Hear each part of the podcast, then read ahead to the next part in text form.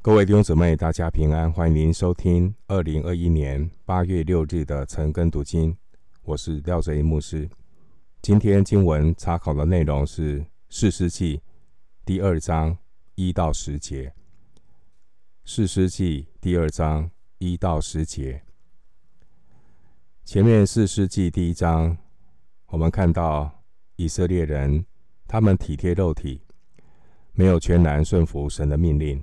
将迦南人完全的赶出去，让罪恶的影响力有了实力的空间。人非有信，不能讨神的喜悦。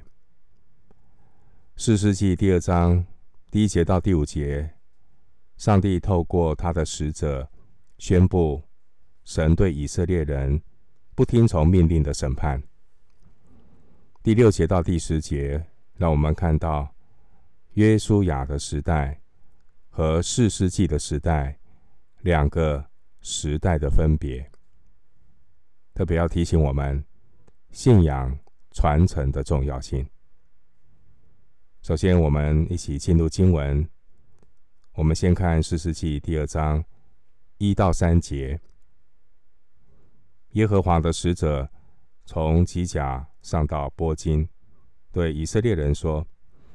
我使你们从埃及上来，领你们到我向你们列祖起誓应许之地。我又说，我永不废弃与你们所立的约，你们也不可与这地的居民立约，要拆毁他们的祭坛。你们竟没有听从我的话，为何这样行呢？因此我又说。我必不将他们从你们面前赶出，他们必作你们肋下的荆棘，他们的神必作你们的网罗。经文第一节提到耶和华的使者，这可能是指上帝的天使，神所派来的天使。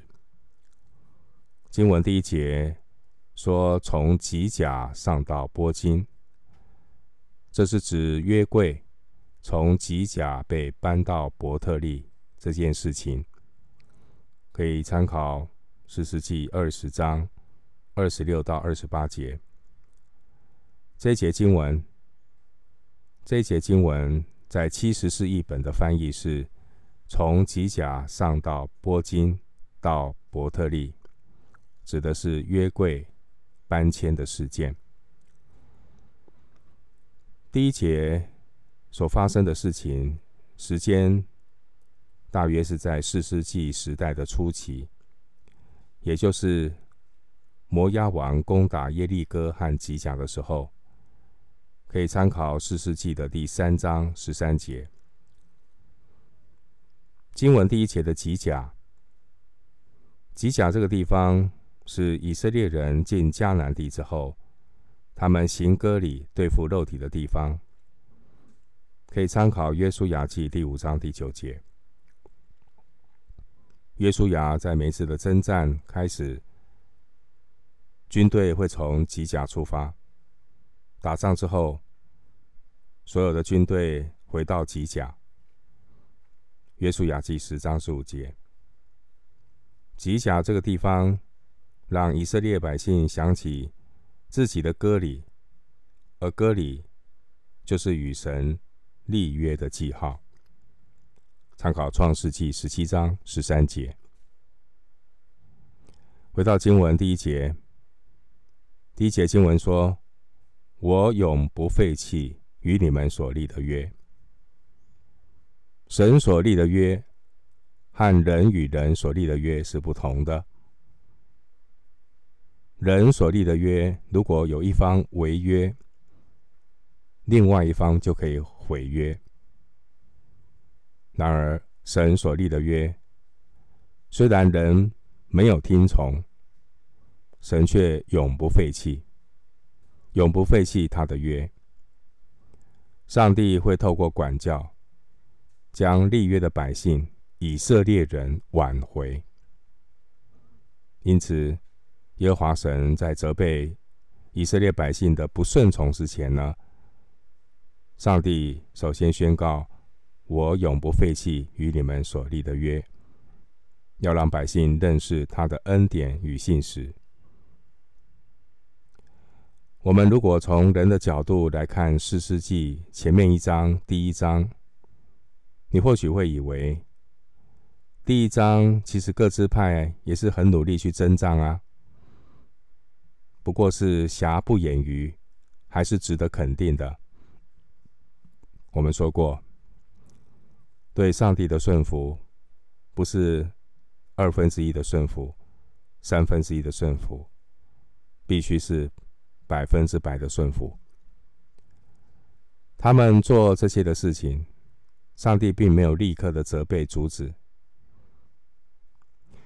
耶和华神乃是透过以色列人征服迦南地的过程，来考验他们是否绝对的顺服上帝。当然，从第一章考验的结果，我们看到他们失败了。以色列人。暴露出各种不顺服的问题，这时候耶和华神才开口宣告他的作为。请看士师记二章二到三节。二章二到三节经文说：“你们也不可与这地的居民立约，要拆毁他们的祭坛。你们竟没有听从我的话，为何这样行呢？”因此，我又说：“我必不将他们从你们面前赶出，他们必做你们乐下的荆棘，他们的神必做你们的网罗。”在整个以色列人征服迦南地的过程，以色列人充分的暴露出他们那种体贴肉体、不顺服上帝的罪。我们可以。看二章二节来对照出埃及记三十四章十二到十六节，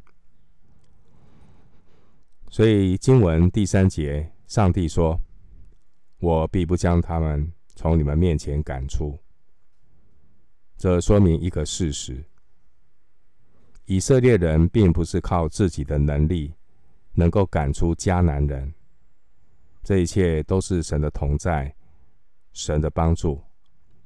当然，他们要学习与神同工。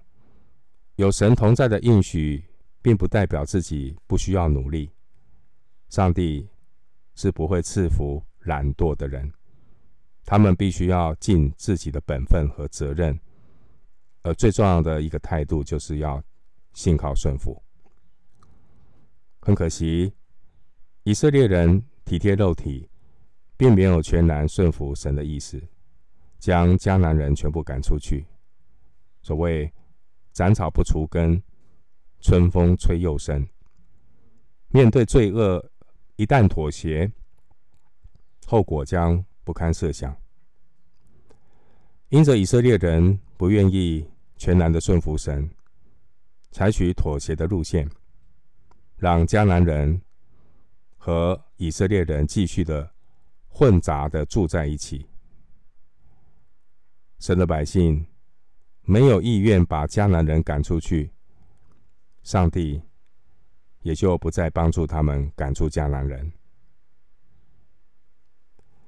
上帝要照着摩西和约书亚的预言，任凭仇敌做百姓热下的荆棘。第三节可以对照民数记三十三章五十五节。百姓不顺服神，神就任凭选民让百让仇敌来欺负，让迦南人的这些的偶像成为以色列人的网罗。这是第三节，你可以参考约书亚记二十三章十三节，而这些都是体贴肉体。向罪恶妥协、不顺服神的下场。以色列人之所以会面对被罪捆绑的下场，完全都是因为经文第二节所说的：“你们竟没有听从我的话。”他们有听从神的话吗？即使听一半，即使听三分之一，都叫没有听从。听从神，必须全然的顺服。人如果没有听从神，神就会任凭人。不认识上帝的人，就把上帝的任凭当作一帆风顺。就如同箴言七章二十三节所描写的，如同雀鸟急入网罗，却不知是自丧己命。认识上帝的人，一旦被上帝光照警戒，就应当知道神的任凭其实是人的祸患，要赶紧的回转悔改。接下来，我们继续来思想士师记的经文，请看第二章四到五节。耶和华的使者向以色列众人说这话的时候，百姓就放声而哭，于是给那地方起名叫波金。众人在那里向耶和华献祭。经文第四节，我们看到。百姓听到这样的一个消息的时候，听到耶和华的使者所说的话的时候呢，他们放声而哭。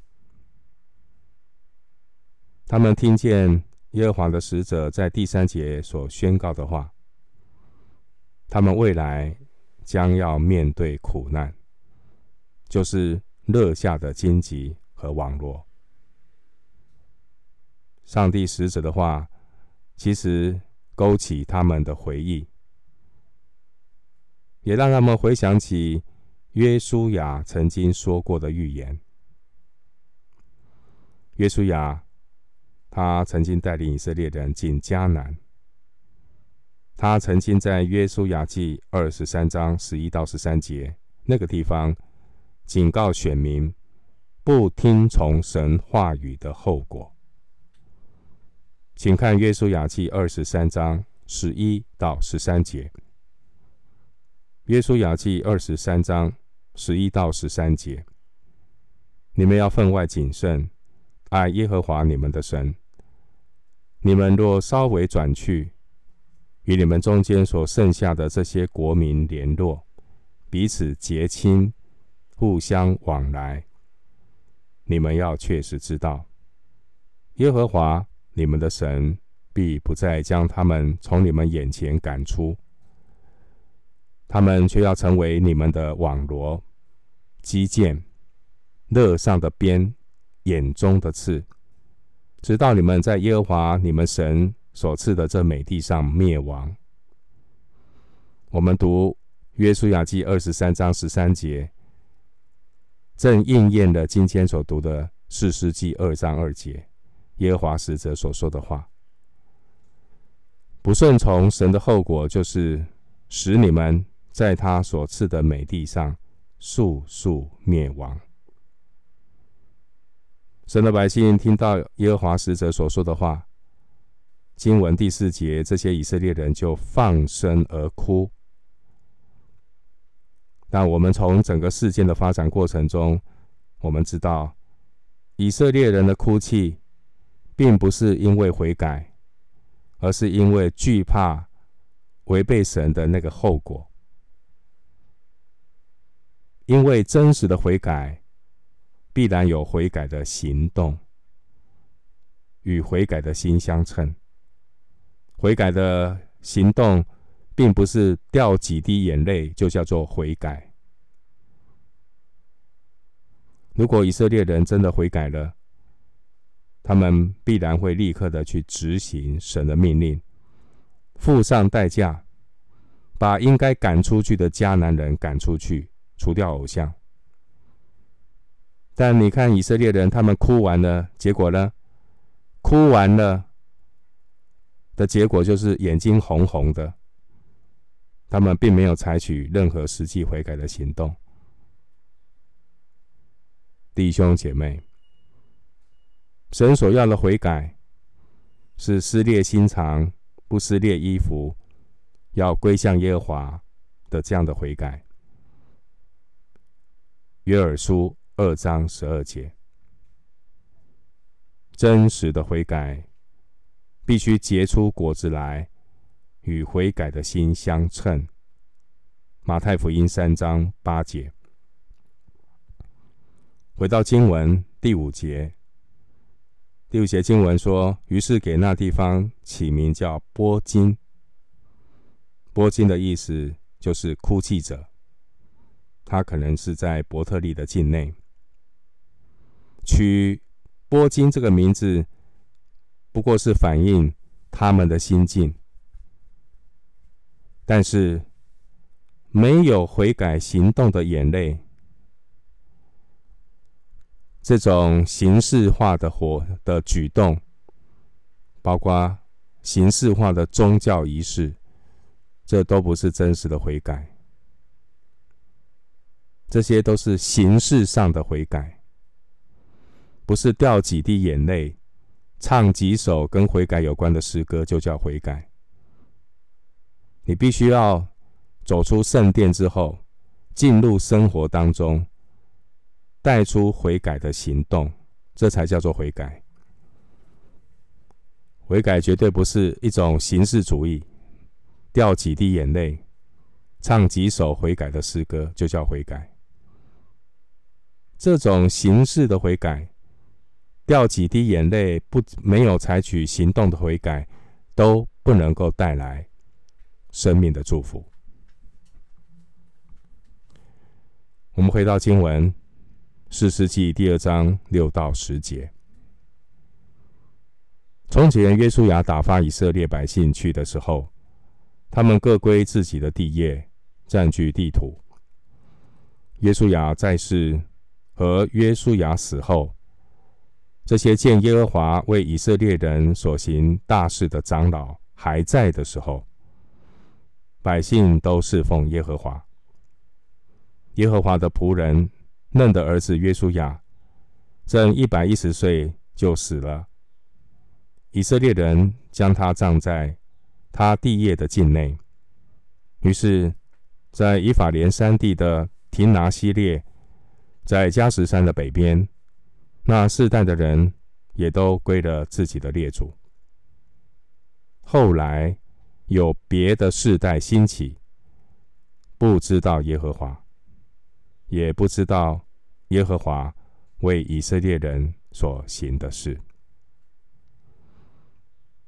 我们开始读士师记，从士师记第一章一节到三章六节，是士师记的引言；一章一节到二章五节，是引言的前半部分。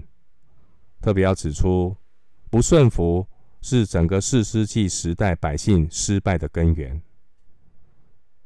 而从第二章第六节到第三章第六节，是四世纪引言的后半部分，总结了整个四世纪时代百姓的一个失败的模式。士师记第二章六到九节，刚才所读的，引用了约书亚记二十四章二十八到三十一节的经文。为什么要引用约书亚记二十四章二十八到三十一节的经文呢？目的是什么？士师记的作者要将约书亚的时代，以色列人因为顺服上帝而得胜，与士师记的时代，以色列人因为不顺服而失败，做一个鲜明的对比。同时也指出一条出路。失败的出路在哪里呢？失败的出路不是掉几滴眼泪，唱几首悔改的歌，参加一场聚会，安一下自己的心。不是。出路就是要顺服神悔改。顺服神悔改，就必然蒙福。当然。引用约书亚的经文，也是盼望后人读了这段的历史，都能够引以为鉴，学到功课。经文第二章第十节提到，那世代的人也都归了自己的列祖。后来有别的世代兴起，不知道耶和华。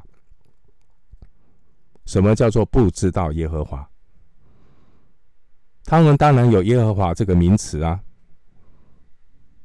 我们常常听到有一些地方的人会说：“我是第三代基督徒。”我是第五代基督徒，那你会很惊讶的说：“你不说，我都还看不出来你是基督徒，而且还你还说你是第三代基督徒，你是第五代基督徒，那你这个第五代的基督徒为什么还去拜拜呢？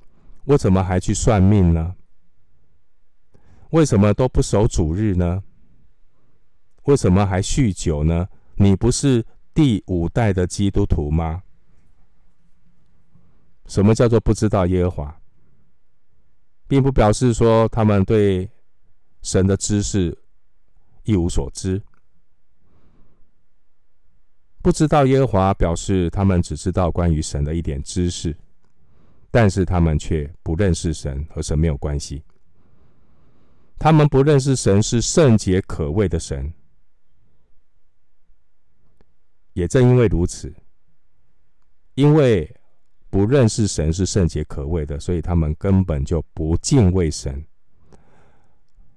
把犯罪当作家常便饭。正如撒母耳记上第二章十二节有记载，当时那个祭司叫以利，以利有两个儿子，这两个儿子，请问他们有没有律法的知识？有。请问以利的两个儿子有没有祭司的职分？有，可是呢，他们却不认识耶和华，他们却大大的得罪神。今天的经文士师记二章十节说到以色列人，说到以色列人二章十节说他们不知道耶和华为以色列人所行的事，这是表示。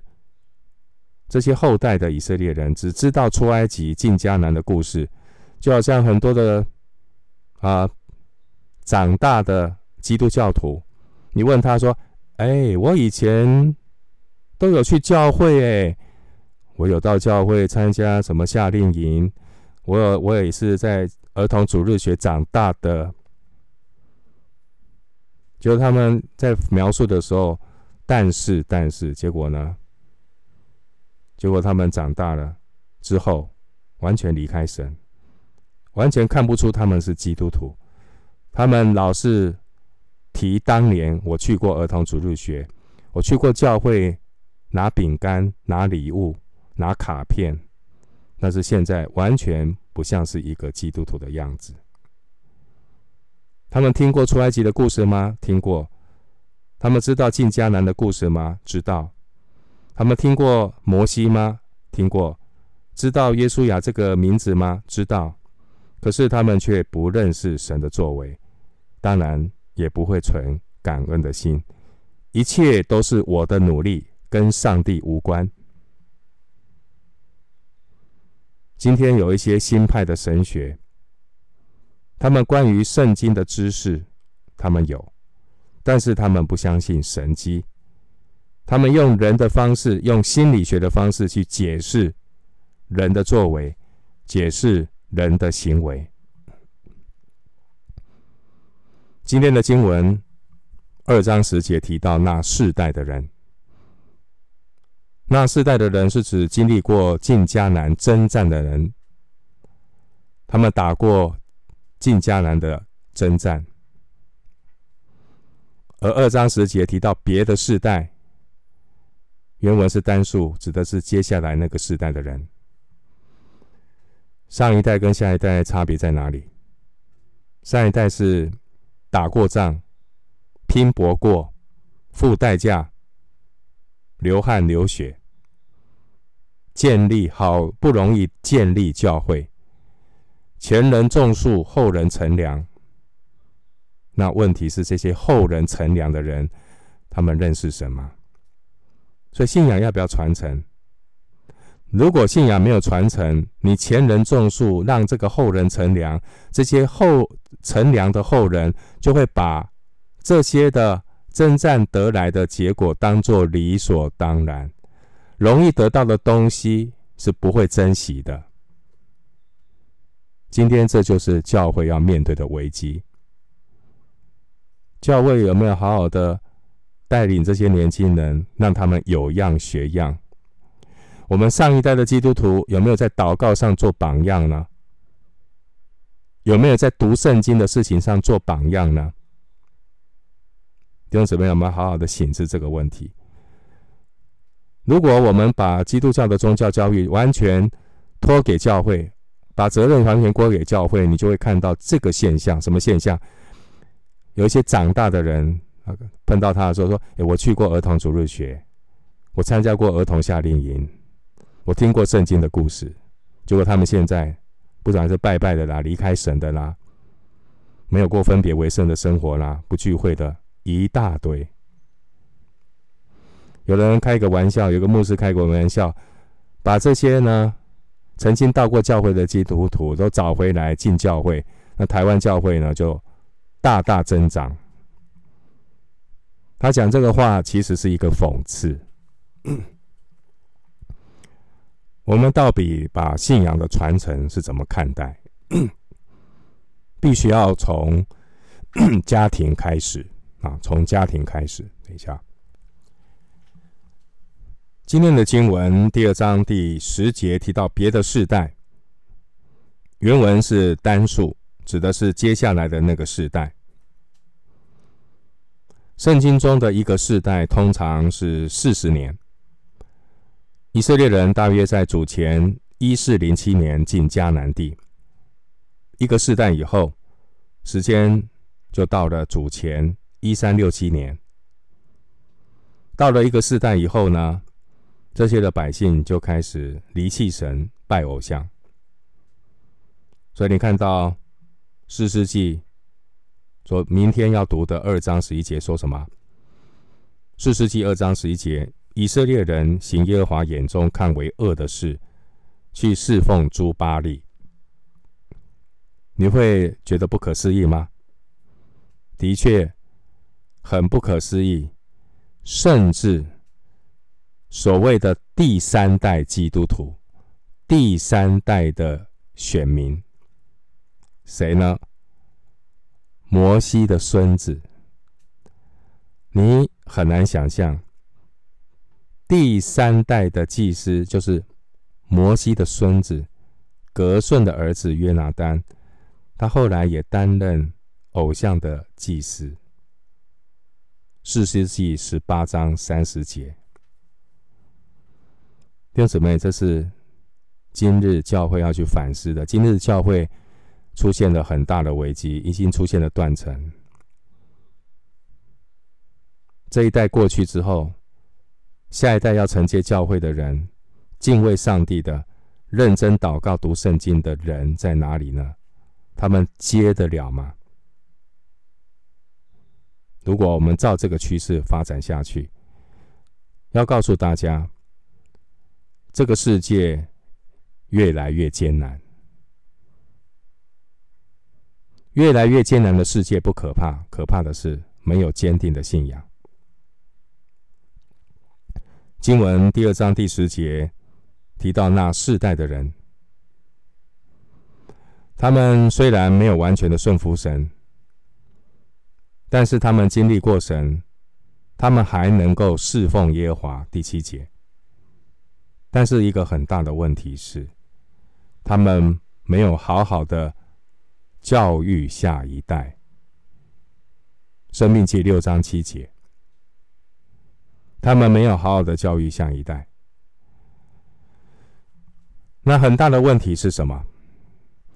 其实，整个教育的核心观念就是要信靠顺服，这是一个很重要的态度。也就是你教教育下一代，你不你不能够说只教一个部分，不教另外一个部分，你要全面的教神的话。如果我们教神的话，只是在只在教圣经的一些比较成功啦、卓越啦、祝福啦、医治啦，却不教神是圣洁的神，是公义的神，这叫做断章取义的教。断章取义的教圣经，必然带来零零落落的信仰。台语叫做“哩哩啦啦”。经文第二章第二节，让我们看到，在某些事情上面，以色列人并没有听从神的话，他们是选择性的顺服。